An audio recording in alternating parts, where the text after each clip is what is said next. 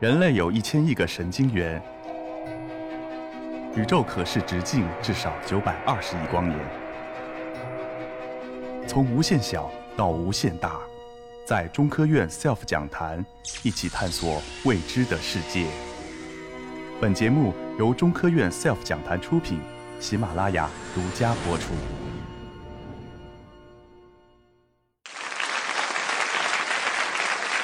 也就是在不久前。我从我的同事当中知道，在他们心目当中，我是一个不怕冷、饿了不会吃、不怕蚊虫叮咬，甚至还有一些喜欢牛鬼那些蛇啊猛兽的一个怪人。大家好，我是来自昆明植物研究所的苔藓植物标本管理员，我叫马文章。呃，我今天要给大家交代一下，为什么我会变成这么一个另类，是因为来全都是因为来自苔藓的问候。呃，硕士期间我的论文其实主要是研究林冠生态学的，我也不是科班出身。当时刚好碰上我的师师兄选择不去继续深造，而留下了课题的最后一部分内容，第一和苔藓。当然在这两个类群当中，我选择了苔藓。啊，当时主要是想着昆明植物研究所有一位老专家黎新江教授。他是中国研究苔藓植物的权威。呃，我的如意算盘是，我只需要看着标本，只需要在前人鉴定标本的基础上抄写抄写名字，然后就把论文就写完了，就顺利毕业了。这个想象非常美好。到了李老师办公室，李老师对我说：“呃，小马呀，你看一下旁边堆的那那一些。”那个垃圾啊，他说这是别人请我鉴定的标本。我建议你呢，如果有条件，你自己能够尝试着学习一些鉴定的话，你就可能也许还能顺利毕业。如果你要让我来帮你鉴定的话，可能你多半会延期。后来我就被他这句话给吓的，然后赶紧回去把这个书准备了。当时的条件啊，没有现在这么好。首先，电子资源不像现在这么丰富；第二呢，就是中国的地方志。也没有完全出版完毕，我只能靠着三本云南苔藓志作为主要的鉴定蓝本，还有没有出全的中国苔藓志啊，对着他们一页一页的翻，一页一页的过。我们都知道做任何事情都会有机会成本，我去研究我去鉴定苔藓植物标本了，那我其他的事情就做，可能时间也就不会那么多了啊。但是呢。还所幸苔藓植物本身还是比较漂亮的，至少我在站在我的视角上来看，从图上我们可以看到苔藓植物是有至少可以划分为不同的生活类型，也就代表了它们不同的光、温、水啊的环境因子的利用策略。比如说左上角的这个扇形苔藓植物，那么它就一般只能分布在水分条件比较好的。中间这个悬垂型的苔藓植物的话，同样也是对大气中水平降水的要求非常高，也就是必须要有常年的雾的环境。也就是说，苔藓植物它的形态是对它适应环境的一种表达。当然呢，我觉得苔藓植物刚开始比较吸引我的另外一点，就是我发现了它具有变水的特性。变水的特性呢，其实指的是当它没有水的时候，它就会进入一个休眠的状态。而当它一旦有环境在补给新的水分的时候，它就会像最右边的一样，马上又展开叶片，重新进行光合作用。我觉得这完全就是我在写论文时候的状态。写论文的时候状态，我就变成我就变休眠了。然后当我拿着显微镜重新做切片观察标本的时候，我就发现我变成右边这个了。呃，毕业之后呢，如愿以偿的到了昆明植物研究所，从事一门。呃，当时老先生们看来非常冷门的行业，做苔藓植物的标本采集和标本管理。由于我不是科班出身，呃，毕业论文所涉及到的苔藓类群也只占总类群的非常小的一部分，所以说我需要不遗余力的去学习啊，需要借助任何每一次机会，专家来访的机会向他们虚心请教。同时，另外一个请教的途径呢，就是和国内国内外的同行建立了一种所谓的标本交换机制。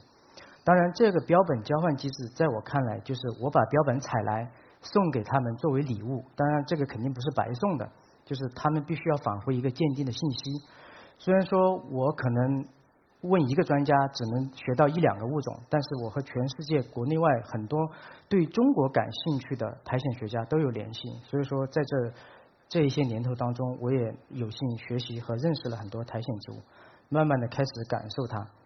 在别人家的苔藓呢，几乎都长这个样子，非常漂亮。但是我研究的类群都，我研究的部分大概是这个样子，就是它它不仅不好看，甚至。没有办法让人确定它到底在哪里。好在我今天也带了一个我平时几乎是随身呃不离手的一个手持放大镜，也就是说我们在野外采集工作当中必须要涉及大量的观察，而这个观察光凭肉眼是不够的，我们需要借助手持放大镜。也正是因为手持放大镜的存在，使我成为每一次采集当中动作最慢的一个。有很多次。呃，大概有三次吧，都是大家都会以为我丢了，都不知道人去哪里了，然后所有人走得很快，呃，所以说刚开始采集的工作当中，我觉得我会感觉到非常孤单，就是不是说我跑不赢他呀，就是大家的步伐实在太快，我要静下心来做采集，实在是呃，好像应该给我单独配备一个后勤保证团队，啊，但是不管怎么讲，呃。我觉得我也非常荣幸，能够由于自己专业的原因，能够观察和感知到更多别人没有办法看到的一些风景和景致。除了落在队伍最后拍的全队伍的背影之外，我还能看到一些平时我们没有办法去到的一些美美丽的风景，还有一些田园的风光。还有甚至一些呃，我们现在也没有办法去的一些悬崖峭壁。当然，我有的时候也挺不务正业的，因为第一个阶段的话，还完全没有跳入苔藓这个大坑。呃，路上有什么好吃的好玩的，还是吸引我的一个主要的动机。所以说，这些小动物刚好被我看到了，也也觉得有它们的存在，我的孤单似乎也会显得更少一些。同时，我最大的收获就是为了搞清楚这些小可爱们到底叫什么名字，我又结识了一帮对博物学感兴趣的朋友。这也是呃作为苔藓学采集的一个福利所在。当然，我重新也要解释一下，为什么有我会给人一种印象，好像不怕毒蛇猛兽。其实我还是怕的，只是说他们更怕我一点。每一次当我看到毒蛇的时候，我都想近距离的去拍一张照片。但是就是拿着相机拍照的过程，就会把蛇给吓跑。但是，对，特别是对蚂蟥来说，其实我刚开始也是非常怕的。后来我发现蚂蟥其实没有什么，它就叮一下就走了，而且还会形成非常好的舞台效果，回去诉苦啊，说我们野外跑得很辛苦，你被蚂蟥叮了，其实没什么，其实没什么，这个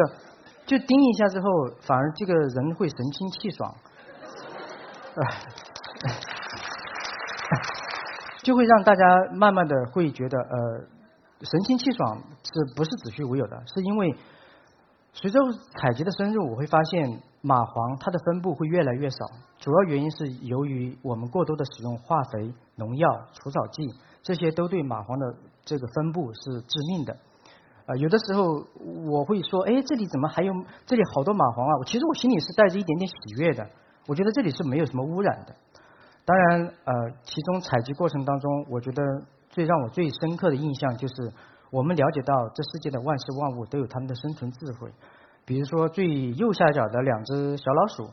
其实它们是家属，呃，在野外看到它毫无亲切感可言，但是它着实它们的智慧着实让我吃惊了。当时我们在一个高黎贡山的一个保护站下面，呃，就是住留宿啊，比住帐篷好，不用担心下雨。但是那里的老鼠似乎非常善解人意，他知道有人有背包客来了，那肯定是要有吃的。但是呢，我们带的东西很少，就没有留给小老鼠吃。小老鼠晚上不高兴了，它不会叽叽喳喳的叫，它只会跑到那个墙壁顶上，从天上跳下来，从墙壁上跳下来，啊，跳到我肚子上，然后再弹起来提醒我，这怎么不给怎么不给我们一点准备一点吃的？别人都准备的有。后来一晚上没休息好，后来我痛定思痛，以后还是多带点吃的比较好。当然，这个好呃好领领略不同的民族风情，其中一部分可以吃的东西也是这些啊曾经比较可爱的小小动物。啊，当然我最大的体会呢，就是对于帐篷的理解。我们都知道，这个帐篷，特别是拍出来照片，给人感觉非常有视觉、有美感，甚至会有一种浪漫的感觉，甚至巴不得晚上在家里面客厅也立个帐篷起来。但是实际上，帐篷是非常华而不实的一个设计，特别是对于我们采集来说，不仅几乎不能挡雨，呃，不管这个材料有多好啊。第二就是它的防御寒冷的作用也不是那么的太好。第三，你很难找到一片地面非常平坦的，只要地面一旦不平坦，几乎就不可能休息好。所以说，与其是这样，还不如少请一个人背帐篷，我们把时间和精力花到采集上，花到走更远的路上。于是我特别愿意充当这种简易帐篷的形象代言人和推广者，希望大家能够在以后更多的关注它和了解和学习它的搭建和使用技巧。正是由于呃我们能够想到去到别人没有去过的地方，能够去领略更多的自然风情，同时也不可避免的给人带来的感受就是好像真的是。不怕累，不怕苦，其实还是怕的。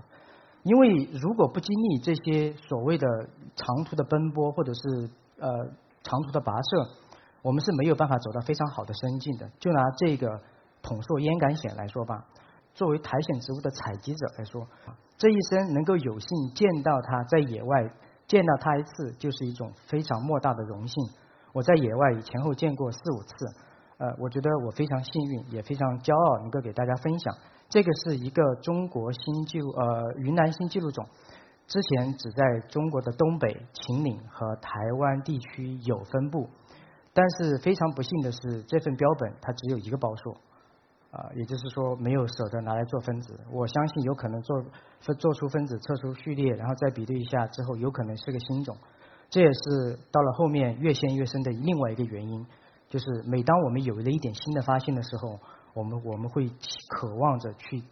寻找更多的发现。好了，还是说回来采集。采集的花絮的时候，其实我是没有御用的摄影师的，很多照片也都是大家偷拍的。像这个照片，首先呃不是不是摆拍的。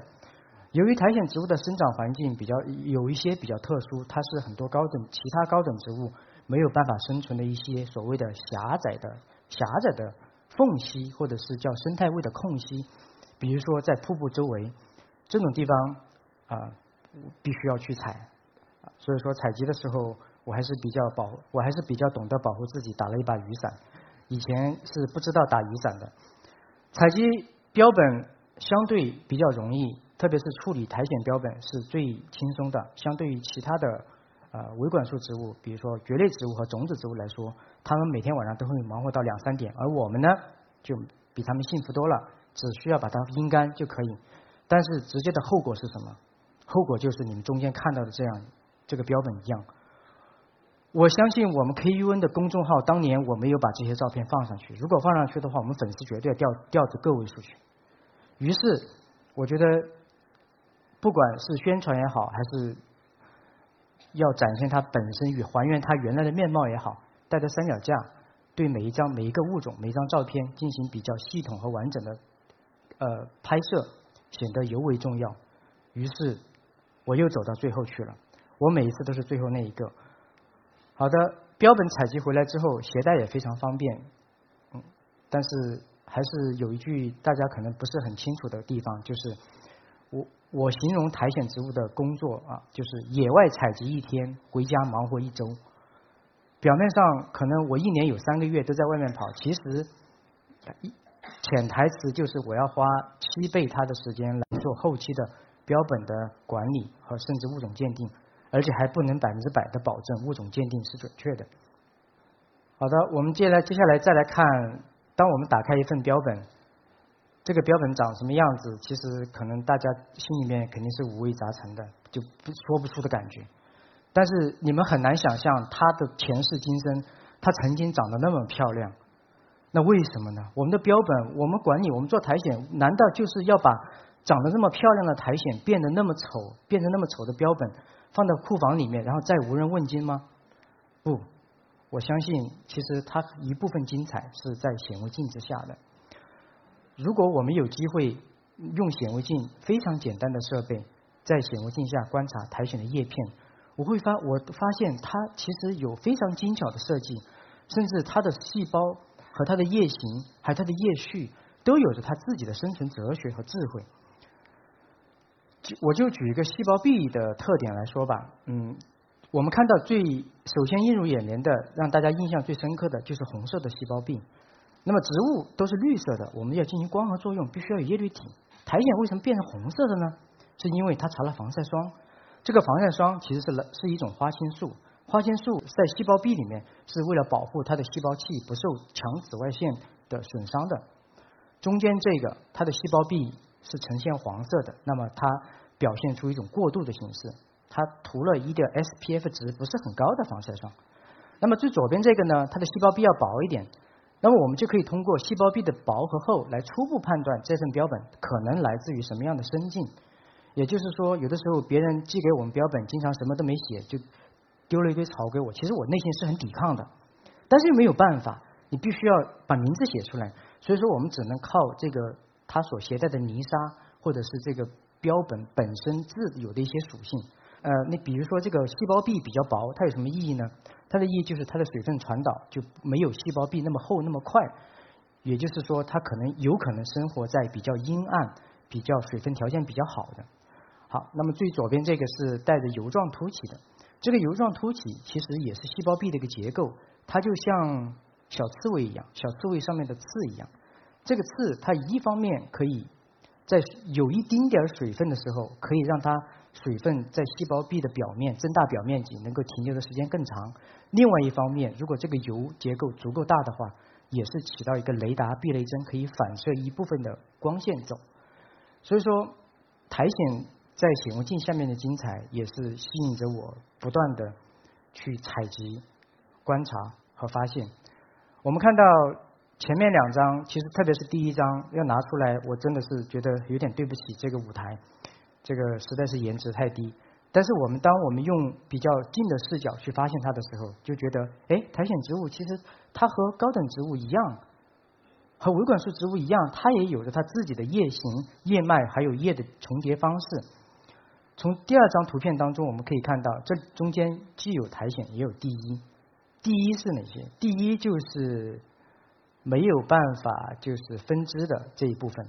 就是第一体，它其实没有没有叶和枝的分化。苔藓的话，大家现在可以理解，它其实就是一个缩微版的种子植物。也就是说，如果我不告诉你这个拍摄的尺度、拍摄的这个大小，我们完全可以用苔藓植物的微微观的景、微距的景观来以假乱真。当然，显微镜下的精彩不说了啊，其他的他的同伴也是一样的。我们当我们放下，当我放下自己的这个骄傲，由远及极近的，就会发现它其实呈现出的精彩远远超于我自己的想象。刚开始的时候呢，我也会采集一些标本送给国内外的同行啊，同行也觉得这个标本首先为了表彰我们的贡献，第一个呃感谢的形式就是把这个 holotype，也就是模式标本主模式标本。放到我们 KUN 的管标本馆里面，我觉得这也是对我们最大的尊重。当然，对于我来说，呃，我只为标本馆贡献一些主模式标本，这似乎啊可能要求还不够高。所以说，我也力图的尝试，呃，不断的去学习和探索。啊，像这个亮绿圆尖藓，这是我发现的第一个半个新种。为什么是半个新种呢？因为这个物种它之前已经发表过了。我不能再发表一次，尽管当时发表的时候，它的孢子体就是左边的，它的孢硕结构是为人所未知的。但是当时的苔藓学家根据它的配子体的结构，它结构非常特殊，它的那个叶尖是圆钝的，这在苔藓植物的叶片当中非常非常罕见，因为几乎没有什么好处。夜间有有个肩部的话，在它可以在有水分的时候，有多余水分的时候快速沥干。但是这个物种是水生物种，它似乎不需要夜间，所以说呃，其实里面还有挺蛮多意思，挺有可以值得探索的。说到这个东亚虫叶苔呢，也是非常罕见的，是中国濒危苔藓植物当中的一种。我记忆当中，我第一次我有一次到北京所看标本的时候，啊，当时的汪老师非常着急的说：“哎，小马，小马，你过来看我，你看我看发现什么了？”然后我就对着显微镜看了半天，我真没发现什么，但是又不好意思说，我就说：“汪老师，你到底跟我说的是啥呀？”他说：“你看啊，这重叶台你没见过吗？”哦，我说还有这个东西啊，我说还真没见过。后来自从我看过标本之后，我再去找我自己采集的，我就我就轻而易举发现了它。所以说标本还是要多看啊，这个也是一个珍稀濒危物种。这是我第二这个本期的第二次讲烟感藓了，这是另外一个烟感藓——花斑烟感藓。这是由李新江老师在大概五十多年前发表的新种。当时他发表新种的时候是在。非常疲惫的半天之后，找中午找了一个落脚地，啊，就一下坐到一个腐木上。吃完饭之后起来一看，哎，我还做了几个苔藓。结果一看，然后去看，哎，还是个新种。李老师自从给我讲了这个故事之后，我吃饭的时候特别喜欢找一块有木头的地方，心中一直有着幻想。呃，当然这个另外还有一些特有种，这个。其实小金发藓是我先发现的，但是不是我描述的一个新种。啊，这个物种的话，当时它的最有意思的就是它要做横切，所以说我们研究苔藓植物的另外一个隐性的福利的话，就是除了会采集、会观察，还得会切菜。这个横切面